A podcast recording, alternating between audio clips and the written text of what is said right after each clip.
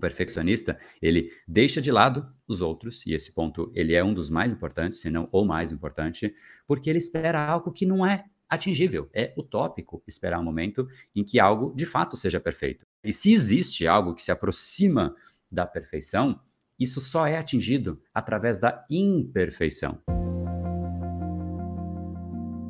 Sejam todos muito bem-vindos aí ao Reprograme Seu Cérebro Cast, esse novo formato do nosso podcast já desde 2016 agora, numa dinâmica aí mais de bate-papo, mais informal, e esse é o nosso podcast do método que mais mudou padrões cerebrais das pessoas aqui do nosso grande Brasil e ao mesmo tempo alunos dos mais diversos países, Portugal, Israel, Estados Unidos, França, Portugal em grande peso, inclusive. Enfim, procrastinação, falta de foco, ansiedade são padrões cerebrais que passamos por aqui e você pode escolher um padrão cerebral e seguramente a gente já tem transformações relacionadas a cada um destes padrões. Afinal, uma vez que a gente entende o nosso cérebro, a dinâmica dele, como ele funciona, como ele constitui padrões, a gente também pode saber como a gente condiciona no nosso cérebro para que a gente consiga ter novos padrões muito mais alinhados à pessoa que a gente quer se transformar. Afinal, nós criamos os nossos padrões e nossos padrões nos criam. E essa é a ideia desse nosso bate-papo aqui, você entender como você foi,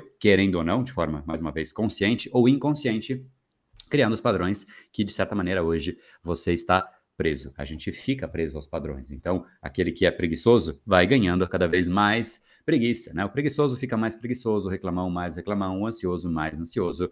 E essa é a ideia, ter clareza dessa dinâmica para que a gente não fique mais preso aos padrões. E hoje, especificamente, falaremos sobre um destes padrões. Hoje é o perfeccionismo. Um tema da live que acabei de sair, inclusive uma live que considero que foi uma bela porrada, não foi, Luiz? O que, que você achou aí? O pessoal que assistiu comentou algumas coisas ali, mas enfim, Cara, hoje foi tapa na cara hoje, hein? Foi unânime lá o pessoal nos comentários falando que tapa, que tapa, apanhei, todo mundo apanhando lá. E é muito doido, né? Como o, o perfeccionismo, ele parece que culturalmente todo mundo adotou como uma qualidade, né?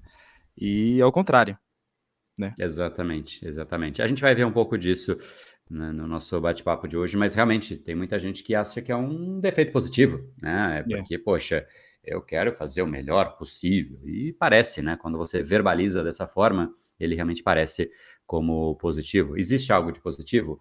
Olha, eu não consigo ver grandes coisas, não. Mas, enfim, né? não sei se você pegou algumas coisas ali para a gente conversar, mas queria aproveitar também dar as boas-vindas aí para o pessoal que está aqui na área, o Risenberg aí, Carol de novo, firme, show, as perguntas já começando a aparecer aí. Mas vamos lá fazer uma, uma, né, uma abertura sobre esse tal perfeccionismo. Você acha que tem algum ponto aí que eu começo, Luiz, ou o que que, como é que Pode você puxar. sugere?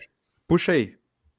Beleza. Bom, primeiro ponto é esse, assim, acho que é, aonde que começou a, a, a me, me surgir o interesse de falar a respeito de perfeccionismo, né? Em primeiro lugar, é assim, as pessoas de fato verbalizam como algo positivo, inclusive em entrevistas de emprego, né? Se você tem é, uma entrevista, você fala, bom, eu vou ter que dizer um defeito meu, um problema meu, então eu não posso dizer um defeito que me prejudique, que me faça a pessoa né, não querer me contratar, não posso falar que eu sou preguiçoso, não posso falar que eu sou, que eu me acho burro, não posso, a gente né, fica pensando que a gente não pode falar. E aí, por eliminação, a gente chega numa palavra chamada perfeccionismo. E as pessoas começam a falar, poxa, eu vou dizer então que eu sou perfeccionista. Porque, poxa, no fundo, no fundo, né? É uma, um defeito positivo, é uma qualidade, querendo ou não, porque eu quero né, fazer que as coisas saiam o melhor possível.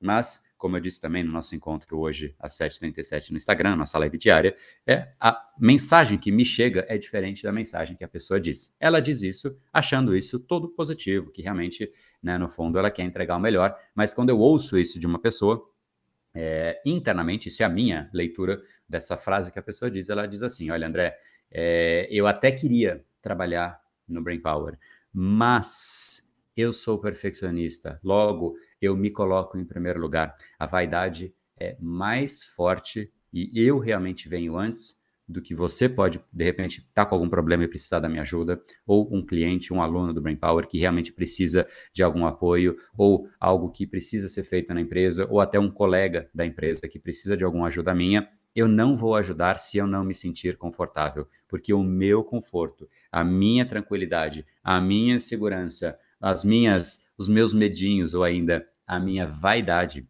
vem em primeiro lugar e eu só vou agir no exato instante em que eu olhar para aquilo e eu estiver tranquilo e achando que realmente aquele é o momento, entre aspas, perfeito. Porque pouco importa se o colega está passando por apuros e precisa de ajuda, pouco importa o cliente, enquanto não for o momento perfeito para mim, eu não vou ajudar. Óbvio que esse é o extremo do perfeccionismo, mas é, é bom a gente ir para o extremo para entender, né, de uma forma um pouco mais caricata, o que isso pode representar. Então, eu vou argumentar um pouco mais para a gente chegar nessa conclusão, porque pode parecer forte, né? Mas imagina, perfeccionismo não é tudo isso, André. Poxa, não é uma questão de vaidade, não é me colocar em primeiro lugar, é só porque eu quero entregar o melhor para o mundo.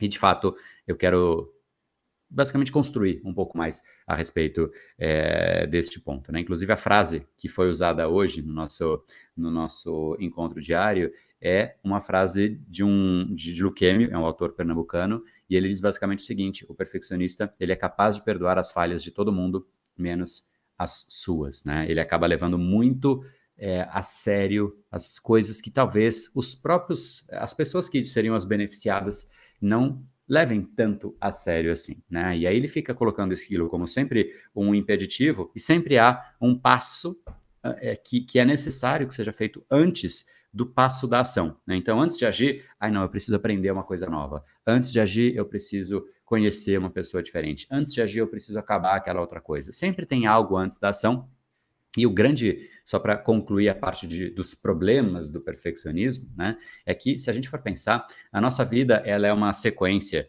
de minutos, de dias, enfim, é uma evolução ao longo do tempo. É verdade, e é inquestionável isso. Mas também é uma verdade que não é feita, a, a nossa vida ela não é composta por uma evolução linear. Se a gente olhar para o passado, de uma forma retrospectiva, a gente vai perceber que a vida ela é alterada e ela é formada por alguns grandes momentos, por algumas decisões, por alguns momentos em que a gente falou, cara, vamos jogar nisso. E estes momentos, desde uma coisa mais ligada ao, ao mundo pessoal, poxa, eu decidi casar, eu decidi, pô, imagina, decidi casar, o perfeccionista nunca acha que é a hora certa, então ele pode empurrar. Eu decidi fazer um projeto, ele pode nunca achar que é a hora de fazer o projeto. Eu decidi né, me jogar numa, numa empresa que faz muito mais sentido com comigo e eu realmente gerar muito mais valor e ele vai empurrando. Então, esses momentos que realmente formam a nossa vida e são, portanto, os mais determinantes, né, para que de fato a gente vai se tornar no futuro e aquilo que você já é no presente, estes são momentos que o, o perfeccionista ele simplesmente vai pulando, né? E uma vida de uma pessoa que pula os momentos determinantes, os momentos que realmente poderia criar uma inflexão, é uma vida que é uma linha reta, de uma forma até monótona, né? E isso de fato é o grande problema do perfeccionista. Ele nunca sai da rota porque nunca é a hora certa para sair. E querendo ou não, ele vai dando passos sequenciais, lineares, sem se permitir experimentar dessa abundância que a gente vive, desse mundo incrível, de tantas coisas que realmente a gente poderia fazer de diferente, mas o perfeccionista não faz, porque não é a hora certa. Isso, obviamente, né, é prejudicial num nível máximo, porque a vida é única e as oportunidades literalmente são infinitas que a gente tem de fazer coisas diferentes, mas não, nunca é a hora certa, nunca é o jeito certo. Então, para mim, Luiz, é, eu não sei, é, se eu for listar aí de todos os padrões cerebrais, eu acho que esse é um dos mas, assim, óbvio que quando você fala de procrastinação, né, que eu até brinquei que seria o tema de hoje, esse é o de amanhã, então já se prepara, as pessoas reclamam, se incomodam e tal, né, e, e ou seja, procrastinação é algo que a pessoa, quando ela possui, né, e quando ela é, pratica em abundância, ela se incomoda, mas o perfeccionismo, cara, ele, ele não incomoda, ele, ele parece bonzinho, assim, sabe? É uma coisa que parece ok e tá corroendo a vida da pessoa. Então eu, me incomodo, por isso que eu, os tapas hoje foram um pouquinho, um é. pouquinho mais, mais, mais intensos ali. Mas é aí, que que você, qual é o seu take aí de, do, do, do, perfeccionismo? Não, isso que você falou sobre o, o a procrastinação incomodar é, é, muito louco, porque você, você vê a procrastinação acontecendo, né? E o, o perfeccionismo, ele é meio invisível. Por um lado, porque você acredita que é uma qualidade, né? De repente, quando você se encontra numa situação onde você fala, não, eu vou tomar muito cuidado aqui para tomar as ações e de repente você vê que você não fez nada. E aí você não sente, né, o, o, o dano imediatamente, como o, a procrastinação, que você percebe ali que você está enrolando e tal. Uhum. Mas... É, e é só depois você, você volta aí, mas eu que não, não queria perder ah. um ponto que você falou, é que é, ele é causa da procrastinação direta, inclusive, né? Então, talvez por isso a pessoa fica uhum. brava com a procrastinação. Mas uhum. o culpado é o perfeccionismo, né? Então, coitado é. da procrastinação, brincando, óbvio, né? Mas é, porque, pô. É a consequência, né? Exato. Então, pô, eu tô querendo achar a hora certa, logo eu não faço. Eu empurro com a barriga, deixo para depois, e o ato de deixar para depois é o ato de procrastinar. Só que por que isso aconteceu? Não pela procrastinação per si, né? E sim pelo que veio, que antecedeu, que é o perfeccionismo, né? Então, desculpa aí te, te cortar, mas não, é, é, é, que é exatamente esse é um dos pontos mais importantes. Né? É, sim, sim, total. E eu tenho que assumir que no passado, né, quando eu era mais novo, eu era esse cara que respondia que era perfeccionista nas entrevistas. Eu tenho um amigo que diz é. isso. Não, agora eu assumo porque, é, assim, eu sou o perfil C, né? O pessoal aí que é ex-aluno do, do Brain Lab já, já vai sacar o que significa e tudo mais. E eu tenho uma, acredito, né, que eu tenho uma ah, não, tendência... Pera, agora eu preciso explicar, peraí, peraí. Vai, vai lá, só vai fazer lá, um, um parênteses aí. Vai. Quando ele fala perfil C é o seguinte, é o... Bom, primeiro que esse é, o, é um dos perfis de um teste comportamental de um dos treinamentos do Brain Lab que por que, que a gente faz esse perfil, né? Basicamente, o Brain Lab é um treinamento que, como não existe em lugar nenhum do mundo, que ele é customizado de acordo com cada pessoa, né? E a customização, basicamente, imagina só, você entrar num treinamento que ele, ele é direcionado para você, para o seu perfil. E é uma customização que compõe dois grandes fatores, tem um terceiro que eu explico lá dentro do curso, que é um pouco mais, é, mais complexo, né? Mas no fim é o seguinte, a gente lista as necessidades né, que a pessoa possui, os padrões cerebrais que ela possui e o perfil dela. Então, por exemplo, não faz sentido você fazer uma aula de depressão, por exemplo, se não é uma coisa que te prejudica, é uma coisa que você hoje vivencia. Né? Então, seria, de certa maneira, perder tempo. Né? Eu quero fazer uma aula de, de, de TDAH. Né? Poxa, mas eu não, não, não preciso disso. Então, a gente a gente direciona as aulas que realmente você precisa. Então, ah, eu preciso de ansiedade, procrastinação, falta de foco, enfim, a gente monta o pacote, o, o a estrutura né, para aquilo que você precisa, mas não bastasse isso, cada uma dessas aulas foi escrita, desenhada, gravada, né, editada, preparada de acordo com o seu perfil, porque cada perfil, e aí onde eu estava, é, tem um traço comportamental muito diferente, né? Então, existem perfis de pessoas muito mais diretas, né? E para essas pessoas o treinamento foi desenhado de uma forma mais direta, mensagens mais diretas, para que realmente seja mais produtiva, é, porque isso é um valor da pessoa. Tem pessoas que querem entender absolutamente tudo, porque só depois de entender, ter toda a fundamentação, aí que ela vai agir. Então, existe né, a, a, gravação das aulas nesta versão, enfim. Então, cada perfil de um jeito, e onde ele ia chegar agora é que, por isso que ele falou que alguns alunos conhecem, mas essa parte do perfil realmente é, é uma das eu acho que é um dos grandes, é um dos grandes pontos que fazem o Brain Lab ser tão transformador, né, como, como processo de, de, é um treinamento, mas é um processo de transformação, uma jornada de, de conhecimento de neurociência que, que, enfim, que a gente realmente fica muito feliz de ver né, os depoimentos, chegando aos lotes, assim, e coisas assim, absolutamente impressionantes, que a gente fala, cara, não é possível, é impressionante mesmo, olha só, né, e é muito gostoso, no fim do dia é isso. Mas, desculpa, é só para, né, porque o pessoal precisa entender Sim. o que é esse tal perfil, né, Total. o pessoal não vai entender nada. É, então, retomando ao ponto, agora explicado, é, o, o como eu sou perfil C, eu acredito que eu, eu, eu tenho a tendência de ter é, essa esse lado de achar que eu preciso estar tá mais organizado possível para agir, né? E aí sempre teve que ser um cuidado meu de tipo esse perfeccionismo ou detalhismo, não sei, né? Aí o nome não sei se é tão importante, mas é, tomar cuidado para que esse tipo de coisa não me trave, né? não, me, não me impeça de agir, não atrase a minha vida, porque esse é o grande problema, né? Acredito do, do, perfeccionismo. É você nunca chegar na hora certa, né? Como você falou, nunca sentir que é a hora certa e ficar ali parado e travado. Então eu, eu senti que é, eu posso aceitar, né? Até que, que eu tenho essa tendência de esperar a organização. Eu só não posso deixar que isso me impeça de agir. Né? Acho que. Uhum. Não, Acho... excelente. É uma, uma, boa conduta. É um pouco diferente, porque o detalhismo é dar valor a, a, aos detalhes, né? Sim. O perfeccionismo é, é, um sentimento de não achar que é a hora correta, né? É, é, uma coisa é, é dar valor a, a, a, um pedaço menor e outra coisa é, é esperar que todos os pedaços menores existam com uma clareza tão cristalina e eles de fato se somam numa forma perfeita, no momento perfeito, do jeito perfeito, E aí sim é o jeito de agir, né? Óbvio que o, o perfeccionismo, ele existem graus, né? Existem pessoas que são absolutamente perfeccionistas e não conseguem sequer mover um dedo enquanto não é hora certa. Existem pessoas que perdem parcialmente as oportunidades da vida, né? mas de qualquer maneira, o perfeccionismo ele é como se fosse um imposto, né? Ele tira um pedaço da sua vida, um pedaço das suas oportunidades que você poderia abraçar. Quantos por cento é esse imposto? Esse não é determinado pelo governo, esse é determinado pelo seu cérebro, né?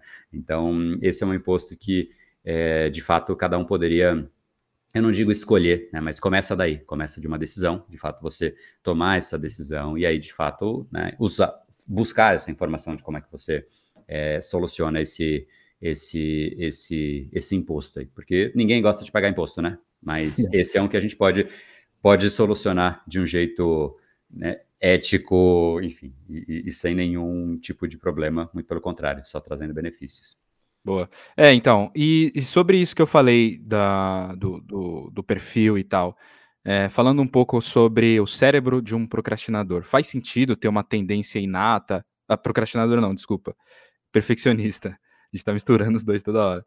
É, o perfeccionista, falando sobre o cérebro dele, faz sentido ele ter uma característica inata de ele ter a tendência de ser mais é, perfeccionista, enfim. E o, o, que mais você pode falar sobre o cérebro de um ah. Perfeccionista? Legal. É, deu, deu, uma picotadinha aí, mas, mas é. ficou, é. ficou claro. Então a pergunta é como que o que, que é de fato né, a diferença aí do o que, que no nosso cérebro leva a, a essa é, é, ao perfeccionismo, né? E a gente está falando tanto da procrastinação porque é amanhã, né? Então já para gerar é. uma antecipação na turma. Pessoal já ficar ligado aí que, que amanhã, amanhã é um tema porrada também, que inclusive é um dos, dos principais que incomodam as pessoas. Mas, de novo, né, é, talvez a sua procrastinação tenha isso que a gente está discutindo hoje como, como problema. Mas vamos lá, então, para o cérebro. É, primeiro que assim, o cérebro, ele é uma é, é, é, muito, são muitas variáveis que envolvem né, o nosso processo de tomar decisões de como a gente deve agir, qual é a conduta adequada, mas em grande instância o cérebro é uma grande máquina de repetição de padrões e, e, e ele tem algumas funções que são é, muito críticas, até do ponto de vista de sobrevivência. Né? Eles são funções que se não houvesse, é, não houvessem sido é, implantadas, digamos assim, ao longo do processo evolutivo, né, e, e pouco a pouco, né, aqueles que não possuíam essas funções iam sendo basicamente eliminados, né, e por essa eliminação só sobraram aqueles que, né, aqueles cérebros, digamos assim, que tinham uma, uma predisposição maior. Dentre estas né, características, é, existe algumas que são conhecidas, como preservar energia, mas a que eu quero chegar é, é o, o, uma aversão a risco. Né? O cérebro precisa mapear o risco, precisa saber o que está acontecendo. Então, essa é uma, uma das, das, das partes que compõe né, o que de fato depois eu vou amarrar tudo isso e, e, e empacotar no perfeccionismo. Então, né, de uma maneira um pouco mais é, lúdica, o cérebro é uma máquina de achar pelo em ovo mesmo, né? Ele fica procurando as dificuldades, os problemas, os riscos, porque ele tem que entender. Se não fosse assim, tá, de repente, imagina, na selva a gente estava lá com os ancestrais e chega lá um urso, um leão, pô, pegou a gente, a gente nem viu, não estava nem ligando, porque para o nosso cérebro, um urso e uma árvore são iguais. Né? Se o cérebro de alguém achava um urso e uma árvore como estímulos iguais, essa pessoa dificilmente está aqui né? Não ela, mas os ancestrais, e obviamente ela acabou também não estando, né? Mas o cérebro, ele tem essa, essa propensão natural a entender o que é risco para que a gente consiga direcionar a nossa atenção para aquilo e aí tomar a decisão de como a gente vai reagir. Se é um urso, então subir na árvore, sei lá, fazer alguma coisa, talvez seja uma boa conduta, enfim, mas é agir em cima do risco. Então, o risco ele traz né, naturalmente consigo a atenção e ele ganha a nossa atenção. Agora, quanto que a pessoa vai conseguir. É, qual é o comportamento, qual é a conduta, uma vez que um risco foi de fato mapeado? Isso varia muito de pessoa para pessoa. Tem gente que, diante de um risco, paralisa. Tem gente que, diante de um risco, consegue ainda manter um pouco o processo lógico, né, de olhar, de mapear, de entender, de estruturar qual é o melhor caminho, ou seja, nessa essa tranquilidade, essa segurança permite que o córtex pré-frontal, que é a parte onde a gente toma de fato as decisões mais estruturadas, ele continue performando a função por completo. Então, a pessoa, por ter essa tranquilidade, consegue né, é, ter uma conduta adequada. Agora, de qualquer maneira, a atenção vai para onde tem risco. A gente mapeia os riscos e que bom que isso acontece. Mas esse é um problema, né? A gente olhar é, é um problema, não. Isso é um, isso é um fato né, inegável na real. Mas ele, ele traz consigo um problema, porque o cérebro fica procurando problemas em tudo. E tem problema em tudo. Né? Sempre que, sabe aquela história do copo meio cheio, meio vazio? Tudo tem oportunidade, tem risco. Inclusive, quanto mais risco, né, quanto maior a oportunidade, geralmente maior risco também. Isso vale para mercado de ações, isso vale para é, empreendedorismo, isso vale para tudo na vida. Né? O risco ele está muito ligado né, à oportunidade e ao mesmo tempo, uma coisa que eu sempre digo é a, a, o maior risco da vida disparado é querer evitar todos os riscos, né? Porque se você evita todos os riscos, a única certeza é que a sua vida em si ela, ela é ruim, né? E, e, enfim, ela não valeu, né? E aí, basicamente, é, é, é, é, um risco que, sei lá, algumas pessoas correm, mas eu acho que de fato né, esse, esse é um de todos é, é um dos mais complexos que pode existir. Os riscos eles fazem parte da equação chamada vida. Né? E se a gente não sabe lidar com, com esse fator, a gente é, acaba prejudicando essa equação, prejudicando a vida por completo. Então, o cérebro ele vai buscar o risco e o que a gente precisa é saber como mapear. Mas, de novo, o fato é, existe risco em tudo. Né? Então, qualquer coisa que você queira fazer tem risco. Qualquer coisa que você queira fazer tem possíveis consequências. Qualquer coisa, literalmente qualquer coisa.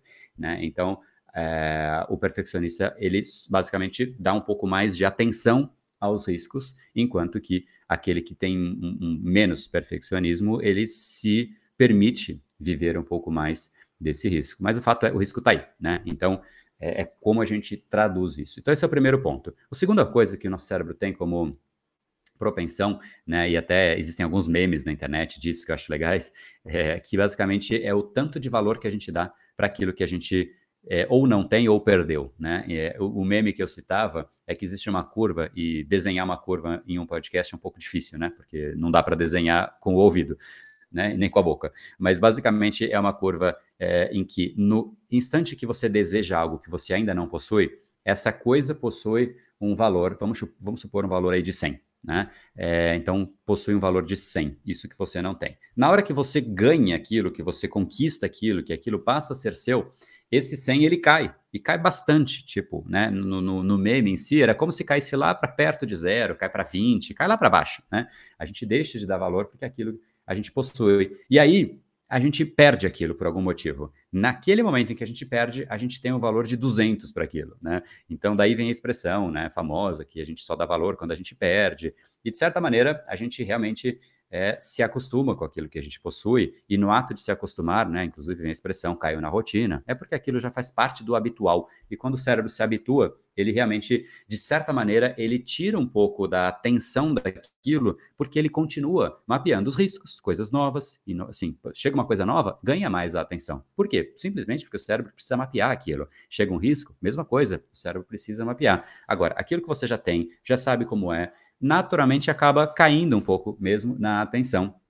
Isso faz com que a gente foque mais no que, não todo mundo, mas enfim, a gente foque muito naquilo que a gente não tem, né? Mais uma expressão que diz é, a respeito disso é que a gente, é, a grama do vizinho, né, ela é mais verde, né? Por quê? Porque a gente está olhando porque o outro tem e a gente não tem e dificilmente dando o mesmo nível de valor àquilo que realmente a gente possui. Então, o cérebro tem essa propensão de entender, mapear outras coisas que não são as que a gente já tem, conhece, possui, e por conta disso, automaticamente a gente foca naquilo que a gente não tem. Por que, que isso pode ter relação com o perfeccionismo? Porque quando você foca naquilo que você não tem, você fala, poxa, eu até poderia, sei lá, começar a dar aulas, né? Vou dar um exemplo de uma atividade qualquer. Começa a dar aula, ok. Mas, poxa, ah, falta saber ainda sobre uma parte desse assunto que eu ainda não sei. Aí você foca naquilo que você não tem. Vamos supor que você saiba 80% do que você já poderia ensinar, né? E tem gente que já poderia aprender com aquilo que você tem a contribuir a entregar para o mundo. Mas não. Eu sei 80%, mas falta 20. Logo, eu foco nos 20 e não nos 80. Mas tinha muita gente que poderia, de fato, já começar a se beneficiar desses 80, mas estes, estas pessoas que se beneficiariam não têm acesso a esse benefício, simplesmente porque o perfeccionista não começou. Né? Então, é, aqui a gente vai para o terceiro ponto. Então, esse é o primeiro. Vamos só recapitulando. O primeiro é que o cérebro mapeia riscos, ou como eu brinquei aqui, o cérebro é uma máquina de achar pelo em ovo, né? Segundo, o cérebro foca naquilo que ele não tem, por essa propensão que eu expliquei de buscar, mapear, entender aquilo que de fato é uma novidade. E aí, isso leva a gente, esse último ponto que eu trouxe, de que mostra como realmente o perfeccionista, ele de fato eh, se coloca muito em primeiro lugar. E é aqui que é onde as pessoas dificilmente conseguem perceber esse traço, a, a relação do perfeccionismo com a vaidade. Por isso que eu, né, eu, eu, eu, chamo de o perfeccionismo é uma forma de vaidade, né, de uma forma é, forte, porque de certa maneira é exatamente isso. Pensa comigo, se eu sei 80% de algo que muitas pessoas podem se beneficiar, mas eu, eu, eu não vou entregar isso para as pessoas, eu não, eu não permito que elas tenham acesso a isso, porque eu quero ter 100%. Eu quero que quando eu vá para o mundo, eu entregue tudo, e não né, uma, uma parte. Né? Imagina, eu vou entregar uma parte, tá louco. Não, mas tá cheio de gente precisando que se lasquem, não quero que elas recebam, eu quero que ela receba todo, né? É, mas será que realmente você quer ajudar o outro? Porque, por exemplo, se você tem um filho e você fala, poxa, hoje eu tô meio cansado, sei lá, cheguei cansado do trabalho, mas seu filho tá quase caindo da escada, né? Seu filho é um bebê, tá, tá indo em direção à escada. Você vai ver filho para você mesmo, falar, não, eu não tô numa situação perfeita ainda, eu não vou lá salvar o meu filho, porque hoje eu tô cansado, eu vou esperar um dia que eu esteja 100%, aí sim que eu vou salvar meu filho.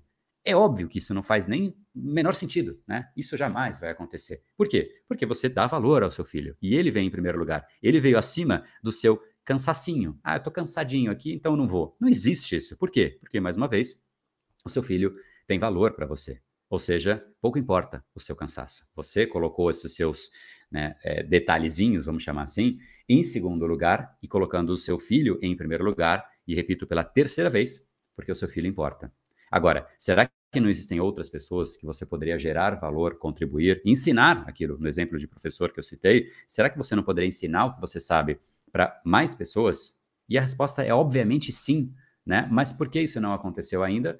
Por que não, né? porque tanto faz as pessoas. Eu estou mais preocupado com eu saber tudo, com eu ter toda a clareza, sabe? Tipo essa dinâmica de se colocar né, em primeiro lugar, em detrimento de outras pessoas. E isso é realmente um dos traços muito marcantes do perfeccionismo. Ele não percebe, do perfeccionista, né? Ele não percebe que ele está fazendo isso. Ele acha, e esse é o grande é, erro, na minha visão, de um perfeccionista, ele acha que ele está fazendo isso pelos outros. Ah, eu só vou entregar para os outros quando eu tiver 100%, jamais 80%, jamais 90%. O que ele esquece é o restante dessa frase depois da vírgula, sendo que eu vou continuar agora a frase. Eu jamais vou entregar para os outros nada menos do que 100%, mesmo que os outros estejam precisando, mesmo que os outros precisem desesperadamente daquilo que eu tenho para fazer, mesmo que os outros estejam ali simplesmente me esperando, mas eu vou deixar a turma esperando, eu vou deixar o mundo esperando que eu chegue para ele, eu vou deixar as oportunidades passando, porque não é ainda o 100%, não é a hora, entre aspas, perfeita, que jamais vai existir. E esse é o grande ponto, né? O perfeccionista, ele deixa de lado os outros, e esse ponto ele é um dos mais importantes, se não o mais importante, porque ele espera algo que não é atingível, é utópico esperar um momento em que algo de fato seja perfeito, né? E se existe algo que se aproxima da perfeição, isso só é atingido através da imperfeição. Né? E eu dei alguns exemplos na live de hoje, e, e, e, basicamente cada um pode pensar na pessoa que acha incrível, uma pessoa que você de fato admira. Pode ser no campo do futebol, hoje em dia Cristiano Ronaldo está em alta, pode ser no campo dos negócios, hoje em dia Elon Musk está em alta, né? É, pode ser em qualquer esfera. É, pega esses dois exemplos, pega aí Cristiano Ronaldo. Se ele tivesse ficado, sei lá, parado lá atrás, falando, não, não, eu não vou começar a jogar porque eu ainda preciso treinar aqui o chute de esquerda, né? Eu sou destro, eu preciso treinar aqui a esquerda para ficar no mesmo nível, então eu não vou nem começar enquanto é, eu, eu, não tiver clareza e, e, e, segurança de que as duas pernas performam igual. Aí ele vai começar. Aí sempre vem um passo depois, né? Ah, bom, agora eu já fiz isso, agora eu quero treinar, sei lá, é, eu, quero, eu quero ser bom o suficiente de cabeceio. Então sempre existe um algo a mais e jamais ele começa. O mundo não teria né, o, o, o, o Cristiano Ronaldo, não teria o Elon Musk, não teria ninguém que a gente admira. Então, no exato instante em que o perfeccionismo ganha dos seus desejos, dos seus objetivos, daquilo que você mais aspira na sua vida, Neste instante, você some do mundo, você deixa de existir para o mundo, porque um bom jeito de ver isso é, imagina só, se Cristiano Ronaldo tivesse feito este processo do perfeccionismo. Não vou nem começar, porque não é a hora certa ainda. Não vou começar, a gente não teria esse cara jogando futebol, a gente não teria Elon Musk no mundo dos é, dos negócios, a gente não teria essas pessoas porque elas estariam presas a elas mesmas. Por isso é um padrão cerebral. Né? Padrão cerebral te prende a você mesmo, e isso de fato é algo que a gente precisa ficar muito é, vigilante. Quanto que os nossos padrões estão nos prendendo. Né? Então, no fundo, é, só para amarrar um pouco mais aí, para ficou um pouco longa a resposta, mas acho que é um ponto legal da gente é, amarrar né, por completo, é, é, que a gente, o cérebro ele naturalmente tem algumas, é, algumas tendências, propensões naturais né, a fazer algo é, por conta de, de, todo o processo evolutivo, por conta de, né, de, de é, do, do, padrão que o nosso cérebro de fato precisa apresentar para que a gente tenha uma vida de qualidade. Então, ele tem toda a parte de sobreexistência, sobreexistência tipo no, do batimento cardíaco, pressão arterial, isso tudo é, a gente de fato precisa para nossa subsistência, né? mas ao mesmo tempo a gente tem uma série de, de interpretações que a gente faz sobre aquilo que vai acontecendo no nosso cérebro. Então, mapear o risco é algo que o cérebro vai fazer. Agora, o que você faz com essa com esse mapeamento, com esse risco que se faz presente, aí depende muito mais de você do que qualquer outra coisa, e isso é um condicionamento. A gente pode sim treinar o nosso cérebro para ir mudando esse condicionamento e isso vale para tudo, né? Ah, eu chego em casa e eu vou para o sofá, isso é um condicionamento. Você chama isso de preguiça, mas você condicionou o seu cérebro a chegar em casa e ir para o sofá e não fazer o exercício físico, por exemplo. Ah, eu estou com fome, eu quero um hambúrguer. Ok, isso é um condicionamento. O meu cérebro, quando está com fome, não quer um hambúrguer.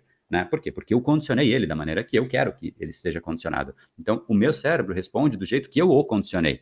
E ele, da mesma forma, né, o seu também responde isso. Então, o grande ponto é, precisamos urgentemente aprender a condicionar o nosso cérebro, porque ele vai ter alguma reação, alguma resposta frente aos estímulos que acontecem ao nosso redor. Agora, qual é essa resposta?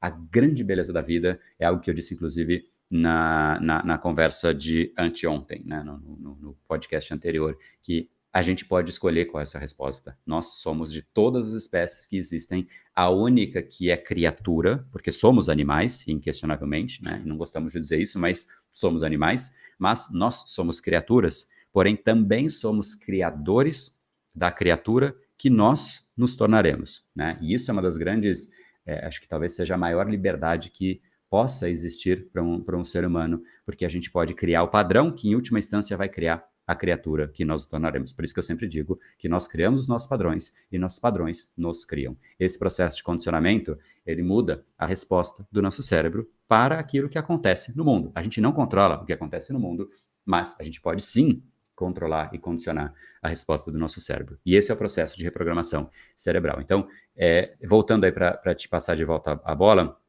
o perfeccionismo é isso, né? É isso. É basicamente é uma, é uma resposta que o cérebro já dá e a, a, a ação que a gente tem em cima disso, ou pelo menos que o perfeccionista tem, é a paralisia. É sempre colocar como rótulo que, ok, vi que existe risco, logo não vou agir. Só que tem gente que pega esse mesmo risco e fala, meu, vamos para o mundo, vamos jogar no mundo, porque ele aguenta, né? Então essa interpretação aí é muito particular de cada um. Boa. E, e o, o, problema é que é, pelo menos para mim, né? Essa ideia de ter controle absoluto das coisas é muito sedutora. Imagina, né? Você trabalha num lugar e, e você pode ter o controle de tudo. Você sabe tudo o que está acontecendo. Imagina que você tem tipo uma mesa com um painel, uma dashboard com todos os dados possíveis que você pode ter e assim você pode tomar as decisões mais claras e perfeitas. É uma ideia muito legal. Então, só e, e aí você pode cair no, na armadilha de achar que isso é possível, né? Então, provavelmente a primeira coisa que a gente tem que fazer para se livrar do, do, do, perfeccionismo é aceitar que é impossível você ter um, é, viver numa situação dessa, né, onde existe um controle absoluto das coisas, onde você pode tomar uma decisão. Uhum. Ah, exatamente. Você, você imagina seria até. Eu não sei se seria legal, é, porque, pra, por exemplo, isso que você acabou de falar seria sedutor ter um controle de tudo. Eu acho que, como ideia, é sedutora, mas aí é uma discussão que acho que até é bacana, né? Mas é mais de escolha, é mais filosófica mesmo. Será que a vida seria tão prazerosa se a gente de fato tivesse controle de tudo? Será que se a gente jogar um jogo, e um bom jeito de ver isso é pensar num videogame, né? Um jogo de videogame que a gente sabe exatamente o que o oponente vai fazer no joguinho de futebol ali, né? A gente sabe exatamente o que o outro time vai fazer, a gente vai só marcando um gol atrás do outro, um gol atrás do outro. Será que a gente ia continuar jogando esse jogo ou a gente ia se frustrar? Né? Porque eu acho que o que traz beleza, inclusive não só para o ser humano, mas para o mundo como um todo, né, no caso de estações do ano, né? O que traz beleza para as estações do ano é a alternância, é a existência do inverno que traz valor para o verão, né? É a existência da tristeza que valoriza a alegria, né? E essa alternância que, de fato, ela é essencial. Então, é, na, na, na minha visão, eu acho que esse, essa, essa, esse processo de controle absoluto né? É, não sei, é, me seduz, mas por muito pouco tempo, assim, sabe? Eu começo a pensar nas consequências e eu acho que, é, não sei, não, não, não, vejo, assim, eu acho que se isso realmente acontecesse com todas as pessoas, as pessoas que mais são geniais, elas, elas não apareceriam, né? Porque é, o, o, a genialidade é isso, né? É, é ver, é meio que antever e entender essa equação do mundo de um jeito diferente das outras pessoas, exatamente porque não é possível ter um mapa traçado de uma forma clara e cristalina daquilo que vai acontecer e explorar a sua genialidade e gerar valor para o mundo é conseguir trazer a sua visão, o seu jeito, o seu mapa de mundo e na sua visão sendo diferente, e nesse seu apetite de risco também sendo diferente, porque são essas duas variáveis, e trazer essas variáveis para dentro de você e devolver de um jeito diferente. Só que isso é um jogo, isso é uma, uma equação que ela é incerta, né? E é na incerteza e nessa volatilidade que é o filtro interno que cada um interpreta de um jeito diferente, responde de um jeito diferente, que cria o mundo do jeito que é. Então, tanto para a pessoa é, não ser, não ter tanta segurança de como vai ser o amanhã, faz com que seja que o amanhã seja algo que a gente espera, que a gente fala, poxa, eu quero fazer, eu quero ficar.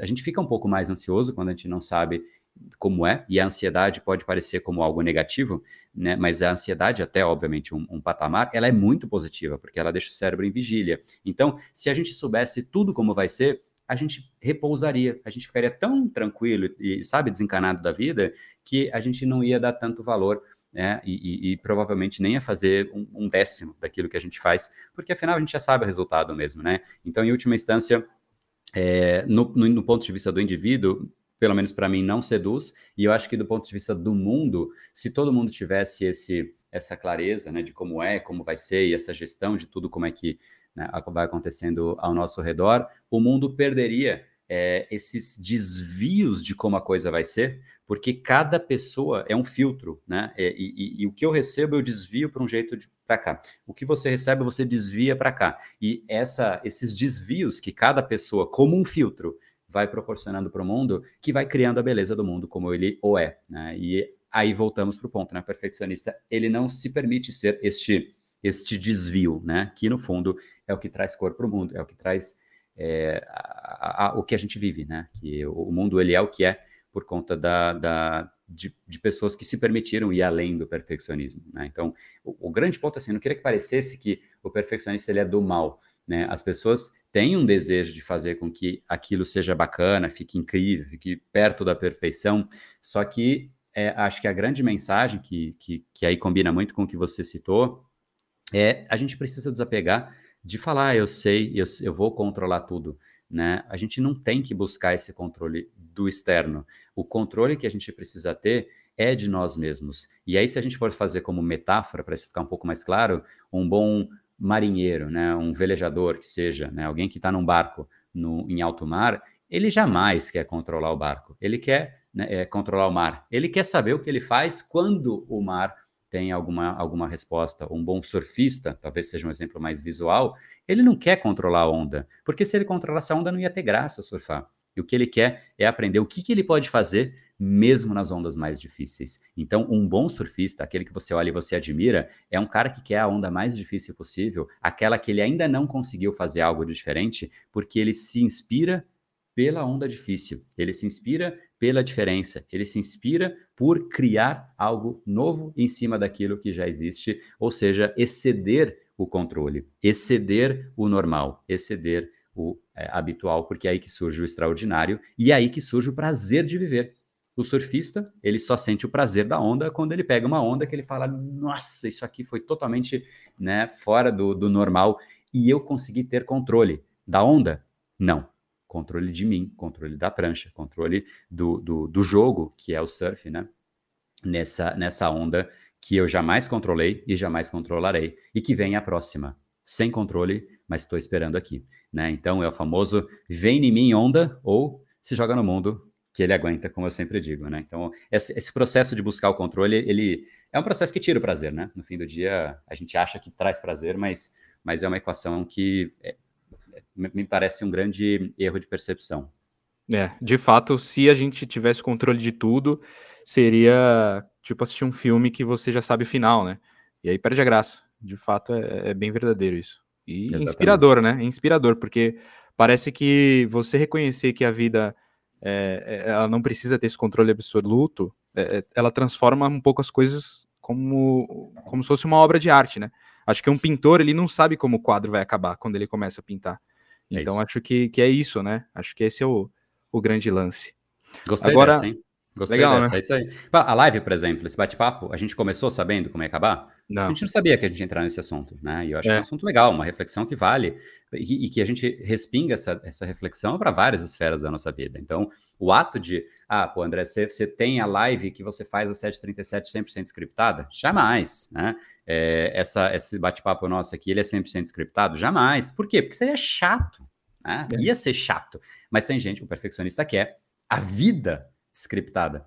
Pô, cara, se nem a live scriptada fica legal, você quer a vida scriptada? Pô, acho que vale uma reflexão, né, pessoal, de cada um aí, para esse ponto. Total. Aí. Boa. Agora, é, supondo que o cara tomou esse tapa na cara agora, e, e putz, eu vou, eu vou me libertar agora do perfeccionismo, e agora eu não quero mais saber de nada, eu vou fazer as coisas de, do jeito que der, e vamos lá é, é possível que o cara dê um chute o balde também, fique meio descuidado, né? Então, enfim, como é que faz para chegar nesse ponto é, chave de se livrar do, do, perfeccionismo sem errar, né? Quer, quer Legal. dizer, já, já, é uma, já, é uma, já é uma pergunta errada, né? Porque se se livrar do perfeccionismo para não errar, já está errado, né?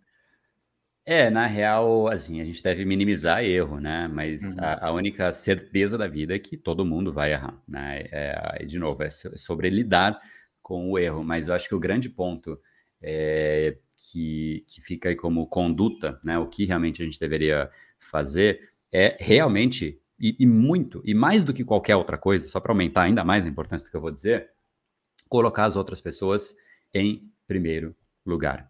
Né? E eu sei que tem gente que fala, não, André, mas poxa, e eu nessa equação, né? Como eu fico? Eu não estou dizendo para você se desmerecer, de jeito nenhum. Eu estou dizendo para você contrastar a pessoa ou as pessoas, ou até o mundo, como você de fato pode ajudar, é, versus os seus bloqueios internos. Será que este medinho que eu estou sentindo é mais importante do que é, o mundo, do que a pessoa que eu posso ajudar? Porque para aquilo que importa, a gente automaticamente faz isso. O problema é que a gente não dá a devida importância à vida. E isso é uma coisa muito louca, né? A gente, de fato, é, vai, vai sempre né, é, deixando passar. Tem uma frase que eu gosto muito, que é não, não torne a sua vida um rascunho, porque pode não dar tempo de passar a limpo, né? A gente, a gente basicamente vai sempre falando, não, eu vou desenhar aqui, e a gente tem um conceito bem complexo e eu acho até cruel é uma sensação de imortalidade, que depois a gente vai fazer, que depois dá tempo. Não vai dar tempo. Uma hora a, corda acaba, né?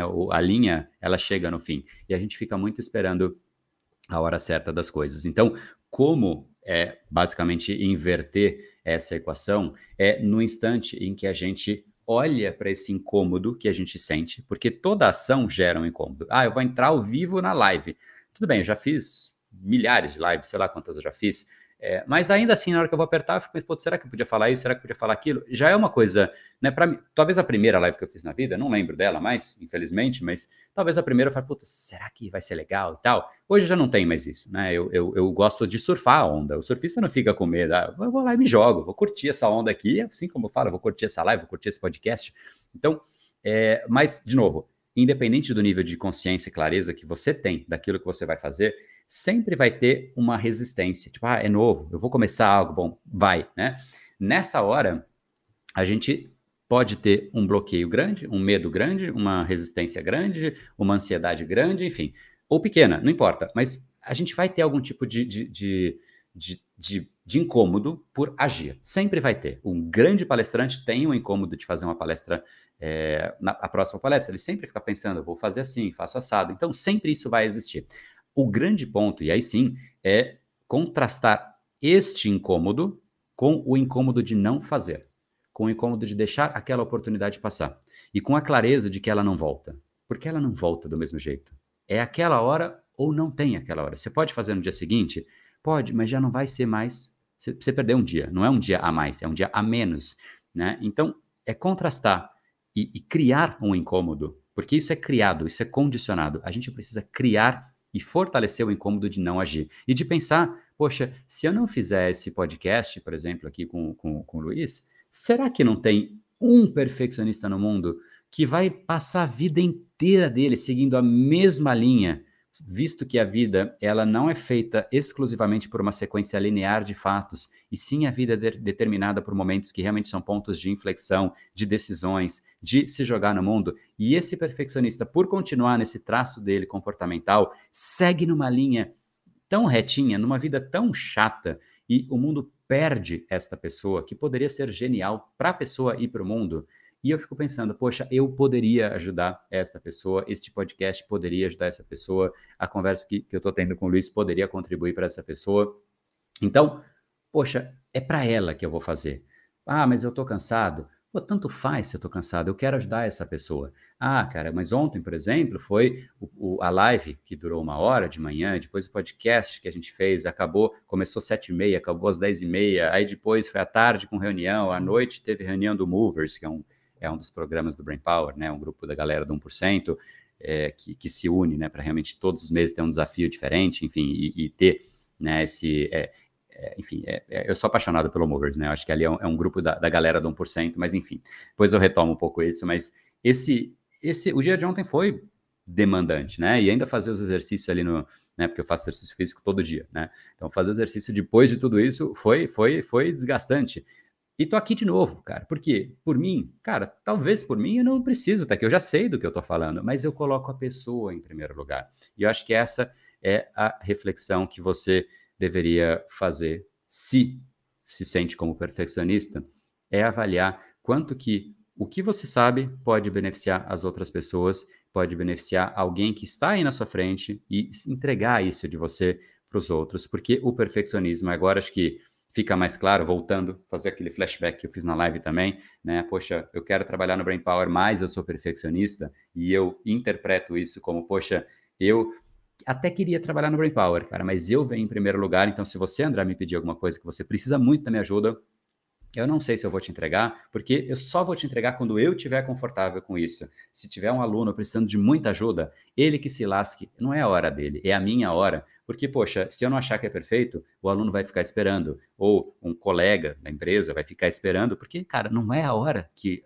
é da pessoa. Tanto faz a pessoa, eu venho em primeiro lugar. Por isso que eu digo que o perfeccionismo é uma grande forma mascarada de vaidade. A gente sempre colocando em primeiro lugar o que a gente acha que é o jeito certo, sem sequer saber se realmente a outra pessoa precisa muito daquilo, ou se ela já acha que, putz, do jeito que tá, já estava bom, ela só precisava da sua ajuda. O mundo já se beneficiaria com aquilo que você tem a entregar. Mas a gente nem se preocupa em perguntar para a pessoa. A gente não se preocupa com a outra pessoa, porque a gente está ocupado demais com aquele nosso pensamento, a gente está ocupado demais com aquele medinho, com aquele sentimento de que falta um pouco a mais e eu sugiro fortemente que você lide com esse sentimento, lide com essa sua vaidade, como eu trouxe como uma nomenclatura aqui.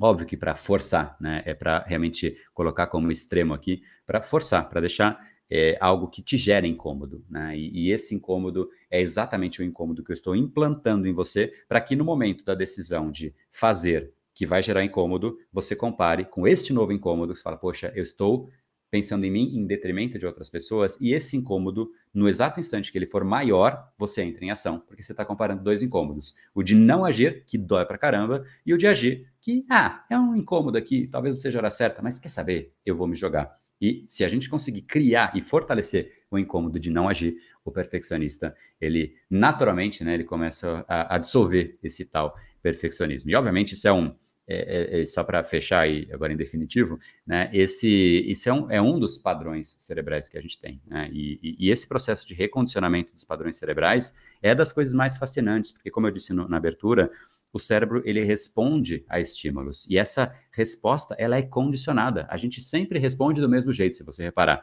né? Se chega alguém que você se irrita com a pessoa, porque ela sempre fala tal coisa, ela nem precisa falar tal coisa, quando ela estiver chegando você já se irrita. Por quê? Você já sabe, você já condicionou, né, uma irritação para aquela pessoa, você já condicionou o seu cérebro a buscar alimentos talvez mais gordos, né, no seu almoço. Você vai condicionando o seu cérebro. E aí você fica preso nestes condicionamentos que você fez. Por isso que a frase que eu não canso de dizer é você cria os seus padrões e os seus padrões criam você, né? E, enfim, então acho que esse é o, é o grande benefício aí da, de, desse processo do Brain Lab, da reprogramação cerebral e de você participar aqui dessa sequência de podcasts, porque dia a dia a gente vai passar por um padrão cerebral específico e esse aí do perfeccionismo, é, ele é um, mas de novo, como eu disse aí, né, e, e agora talvez espero que você tenha incorporado um pouco do porquê eu chamei de vaidade, mas ele eu considero um dos mais é, macabros, né? Porque ele é oculto. A gente acha ele bonzinho e ele vai levando a outras coisas. E a gente coloca a culpa nas outras coisas. Aí você fala, putz, ah, eu não sei tudo. Aí você coloca a culpa na falta de conhecimento. Aí você, ah, eu não fiz porque eu sou procrastinador. Você põe a culpa na procrastinação. Só que tudo isso tem uma causa lá atrás, que é o perfeccionismo. E o que a gente tem que fazer, né, enquanto ser humano, o processo de evolução, de alta performance, de um indivíduo de alta performance, é se conhecer. Mas se conhecer significa entender o que leva as condutas que você tem no seu dia a dia. E se a gente não tem essa clareza, a gente fica só repetindo as mesmas condutas. E aí vem aquela expressão que eu disse no primeiro encontro: você se torna nada mais do que uma vaca, né? A vaca, ela simplesmente reage frente às condutas que, né, frente aos estímulos que ela recebe do mundo. Sentir fome, vou comer. Sentir sono, vou dormir. Olhei uma vaquinha ali, ou, ou um boi. Ah, ó, gostei disso daí, vai para cima. Enfim, é uma resposta absolutamente automática e inconsciente, ou seja, né, de, um, de um animal que não é o que a gente espera da gente mesmo. Né? Então, a grande beleza é que a gente é criador da criatura que a gente vai se tornar. Né? Só que você precisa aprender a fazer isso. E eu espero contribuir com essa dinâmica, tá bom? É... Luiz, bola contigo aí. É...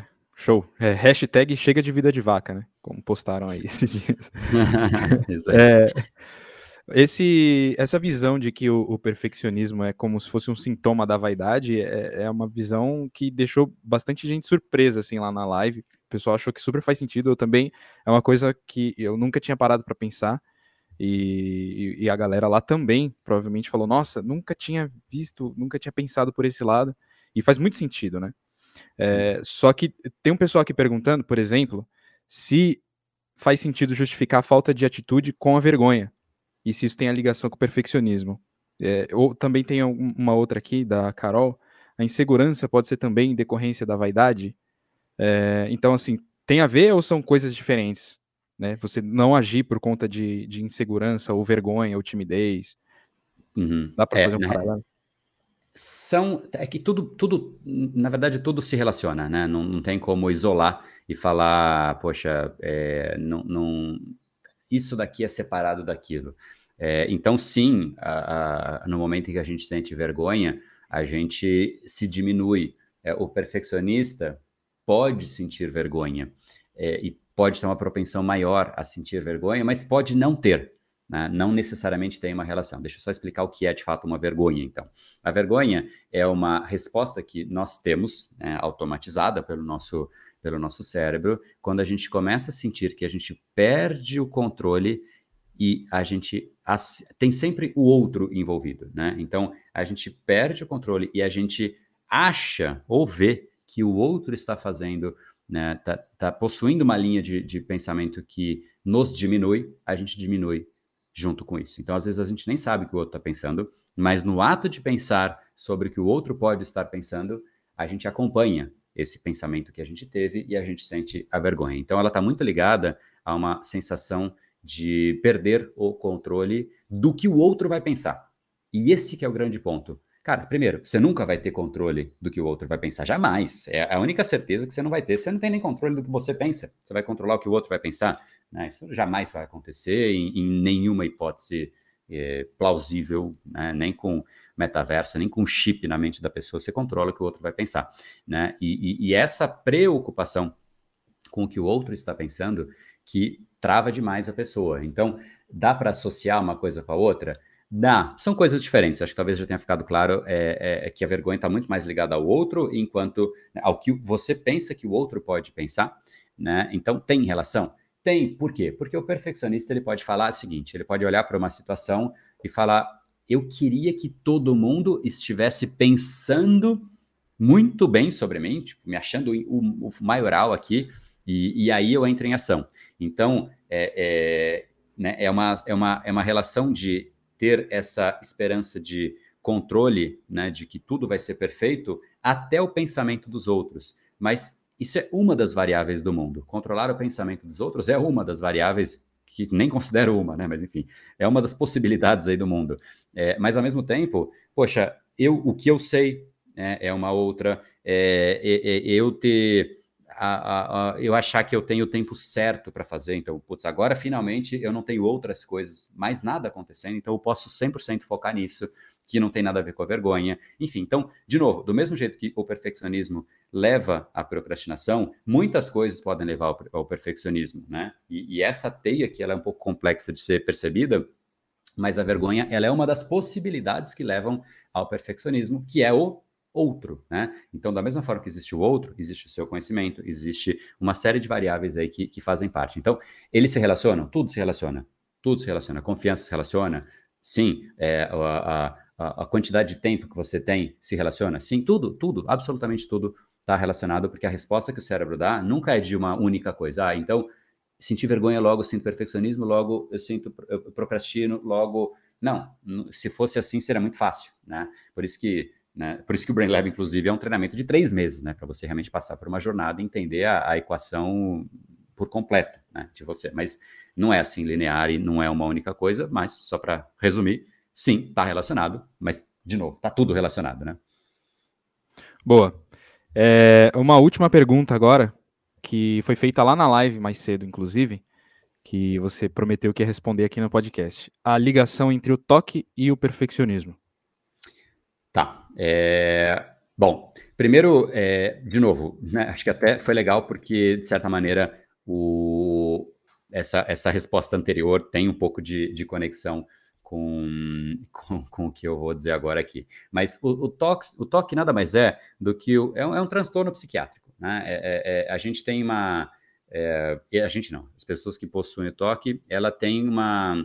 É, um, um, é um transtorno de sempre querer algum tipo de conduta, porque ela acha que se ela não fizer aquilo daquele jeito, né, internamente ela foi condicionando o cérebro e programando o cérebro para fazer aquilo daquele jeito, porque ela foi criando a, a, o racional lógico por trás do toque é difícil de ser defendido e é difícil de ser argumentado, porque ele de fato não existe, né? É meio que uma compulsão. A pessoa quer isso desse jeito, ela quer tudo organizado, ela quer que os lápis fiquem todos assim. Se tá assim, ela olha para aquilo, ela se incomoda, né? Qual é a lógica por trás de um lápis estar mais torto do que os outros três que né, estão retinhos, é, no sentido de que isso pode prejudicar realmente a, a, o processo da pessoa. Não tem lógica nenhuma, mas a pessoa ela se incomoda com aquilo porque para ela tem que estar tá daquele jeito. Né? Então o toque ele não tem uma lógica que possa ser defensável por alguém que não possui o toque. Agora, quem possui o toque cara, ele, ele explica para ele mesmo, né? tem uma lógica muito clara,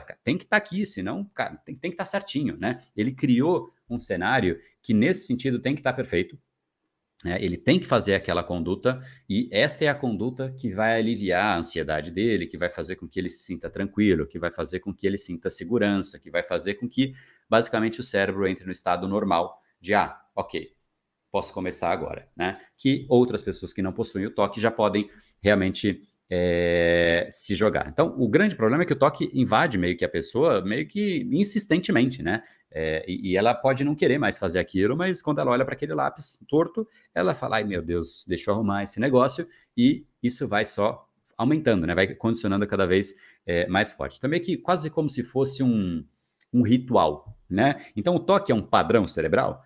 Dá para dizer que sim, né? Porque o cérebro automaticamente, né? Tudo que é automatizado pelo cérebro é um padrão cerebral. Então, o cérebro daquela pessoa quer que aquilo esteja daquele jeito, com aquela organização, com aquela contagem, aquela simetria, né? Enfim, e, e, e isso tudo tem que acontecer. É, isso tem relação com o perfeccionismo? De novo, o perfeccionista tem. Talvez ele queira que as coisas estejam mais perfeitamente organizadas. Talvez o perfeccionismo possa iniciar o toque. Pode ser, mas o, o, start, o início do toque é de difícil mapeamento, porque não dá para você saber, ó, oh, começou ali, então vou começar a mensurar a pessoa. Pode ser que o perfeccionista ele queira. Estou pegando exemplo de organização. Existem vários tipos de toque, né? É, pode ser que o, o, ato de desejar que o cenário por completo esteja perfeito leve à construção do toque. Pode ser que sim. Pode ser que sim, mas pode ser uma outra coisa, pode ser alguma, algum outro, alguma, alguma é, outra origem. O grande ponto é que as causas do toque, elas não estão bem estabelecidas, né? E, e, e claramente, é, é, é assim como tudo que acontece no nosso cérebro, ele, é, é, ela é multifatorial, né? sempre existe outras coisas que se relacionam e, e, aí o cérebro vai criando aquilo como um cenário necessário para que a vida possa começar a existir. Então, não existe uma, uma, uma, uma uma relação de toque com, com o perfeccionismo em nenhuma instância, né? Mas pode ser uma das causas que levam ao toque? Pode, pode sim, né? Mas no, no, o perfeccionista ele não precisa ter toque, né? E quem tem toque não precisa ser perfeccionista, né? Pode parecer que sim, mas o toque, por exemplo, não precisa ser perfeccionista. Ele pode, tem gente que fala, não preciso sair do carro e, e sei lá, dá três toques aqui na porta, isso não tem nada a ver com perfeccionismo, né? Isso é, isso é, isso é o toque, né? É, uma, é, um, é um processo, é um ritual que a pessoa tende, tende a obrigar ela mesma a fazer para que ela possa fazer. Então, pensa nesse exemplo que eu falei do carro. Tem que bater três vezes na porta? Não tem relação com perfeccionismo, né? Mas pode ter? Pode ter, né? Então, de novo, tudo pode ter relação, mas é, não é uma, uma, relação obrigatória, né? É que geralmente o toque está muito ligado mentalmente, as pessoas ligam a, a não, tem que estar tá tudo certinho, tem que estar tá assim, tem que estar tá assado, mas pode ser muito mais amplo do que isso. O toque nada mais é do que um ritual que a pessoa obriga ela mesma né, a, a cumprir, para que aí sim ela possa é, iniciar o, o, dia a dia. E se ela não fizer, ela se sente muito incomodada, uma sensação muito forte ali de, de desconforto, que gera pensamentos é, desagradáveis e pode até a pessoa falar, eu saí de casa e deixei torto o lápis, né? E aí é, ela, ela não consegue fluir no restante do dia por conta daquele lápis que ficou torto em casa. E para quem não tem, é uma coisa que pode parecer engraçada ou piada, né? E, e esse é o grande problema, né, dos transtornos mentais, né? Para quem não é, não, não, não possui, né, é, parece, essas pessoas desmerecem, né, assim como é, eu, eu, fico até meio chateado de ver, tipo, depressão, as pessoas desmerecem, ah, você tá tristezinho aí, né, seu bobo, né, o mundo, cara, vai se jogar no mundo, só que as coisas são muito mais complexas do que parecem, o cérebro, uma vez que ele estabeleceu um padrão, né? Se a gente não sabe de fato como dissolver aquele padrão e qual é a conduta certa, a gente acaba, às vezes, até no ato de querer dissolver, prejudicando outras esferas. Então, o fato é, não vamos diminuir né, o que é o toque, não vamos diminuir o que é uma depressão, não vamos diminuir o que é um transtorno de ansiedade, porque a ansiedade, eu até falei hoje, né, ela pode ser positiva até um ponto, mas chega no ponto em que ela pode prejudicar, enfim. Então, conhecer o cérebro com clareza, né, ter a ciência por trás é, é essencial para essa dinâmica, essa gestão da vida, né, ser mais, ser mais efetiva e a gente, putz, de fato, se jogar no mundo, porque ele aguenta, né? Então, e se preparem para amanhã. Amanhã é o dia, o dia porrada aí. Mas acho que, acho que hoje, hoje, hoje já foi bom, né? Acho que hoje o pessoal que está aqui curtiu. Deixa também um, é, um, um review para gente. Segue aí, manda para a turma, faz as pessoas também terem um pouco mais de clareza de como o cérebro funciona e, por que não, né? Condicionar o cérebro do jeito que você quer né? e não sermos vacas, né? Chega Boa. de vaca. Chega de vida de vaca. Boa. Boa. Então, encerramentos aí? Boa. Então, eu queria agradecer a todo mundo. De novo, amanhã tem uma mega crítico, né? Assunto que. É, né, expressão antiga essa, né? É um assunto blockbuster, né? Já faliu a blockbuster, mas é um assunto grande, né? Um assunto importante. Procrastinação é, é, sempre desponta como o, um dos mais críticos, né? Que, que atrapalham o dia a dia a conduta das pessoas. Só que a gente vai entender um pouco mais, não só as origens, mas o que é, por que a gente faz e como deixar isso para trás. Tem gente que fala não dá para eliminar a procrastinação porque o cérebro tem uma força natural do cérebro de preservar a energia. Bom, será mesmo? a gravidade é uma força natural da Terra de prender as coisas, né? E, e, e fazer com que elas fiquem presas. Mas se olha para cima, tem avião voando, tem passarinho voando. Será que essas forças elas existem para nos limitar? Ou há, como mesmo sendo uma força, uma propensão natural, para que de fato a gente consiga né, usar essa força e criar uma contra-força que nos permita voar, literalmente. Eu vou manter o exemplo aí do, do avião. E essa resposta vem amanhã. Então, espero vocês amanhã. Tamo junto, espero que tenham curtido. E, como a gente já disse aí, segue, curte, manda pra turma e a gente se encontra amanhã. Tamo junto. No brain, no game. Valeu.